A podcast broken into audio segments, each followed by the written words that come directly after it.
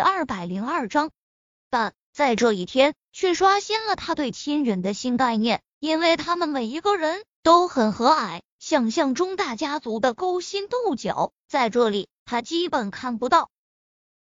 每个人眼里都是清澈极了，对他和叶小莫也是竭尽所能的照顾。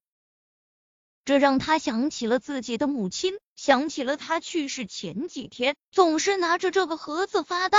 他一直以为母亲那是在想念突然离开的父亲，此刻他总算明白了，他大概是想念这个家了。丫头，你非要走吗？小舅舅虽然在这里面最年轻，但看得出有大将之风，容人之量，在这大家庭里非常受大家尊重。舅舅，这里很好，可他咬着唇，抬头，可外面有我挂念的人。小舅舅闻言点了点头，伸手在他头上揉了揉，拿过叶林的手机，在上面快速输入了几个号码，新建了通讯录，输入了小舅舅几个字，接着才递给他。无论以后遇到任何困难，或者你想回家了，只要你一个电话。舅舅会立刻派人出现在你身边，或者把你接回来。这里是你的家，丫头。他的眼里有着化不开的柔情与疼惜。明明才接触了一天，叶林却对这地方生了情。他点头，谢谢舅舅，我会想你们的。从屋里牵着叶小莫出来时，直升飞机下站着好几十号人。每个人脸上都有着极明显的不舍，明明他们才相处了一天而已。太奶奶、太爷爷，我会经常回来看你们的。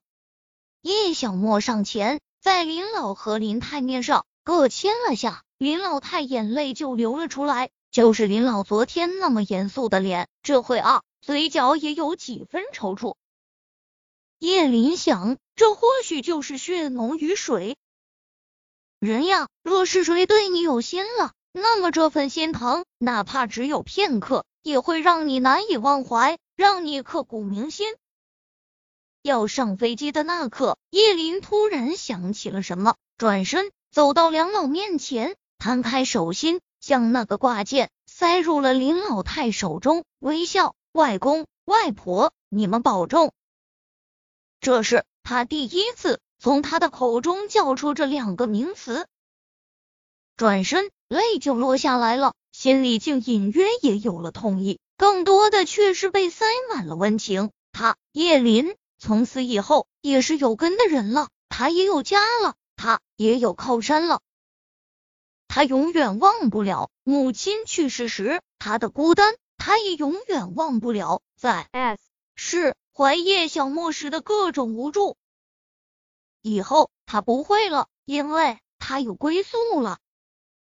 如果痛了，如果伤了，他也有去处了，他也有可以撒娇、可以任性的地方了。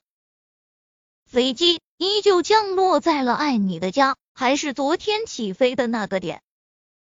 随着那架飞机渐渐的消失在眼前，所有一切再次恢复到之前。如果不是眼里有温热。心里有不舍，他甚至以为自己是只是去做了一场梦。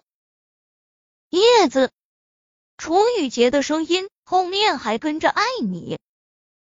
他微笑，昨天没有打扰你们的婚礼吧？爱你上前几步，抱着他，松了口气。叶姐姐，婚礼没事，就是我们被你吓到了。叶林失笑，点头。他又何尝不是？外公那阵势确实让人害怕。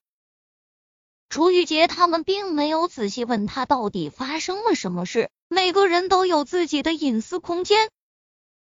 叶林不说，他们也决定不问。他安全，就什么都好。接下来的日子又恢复了平静。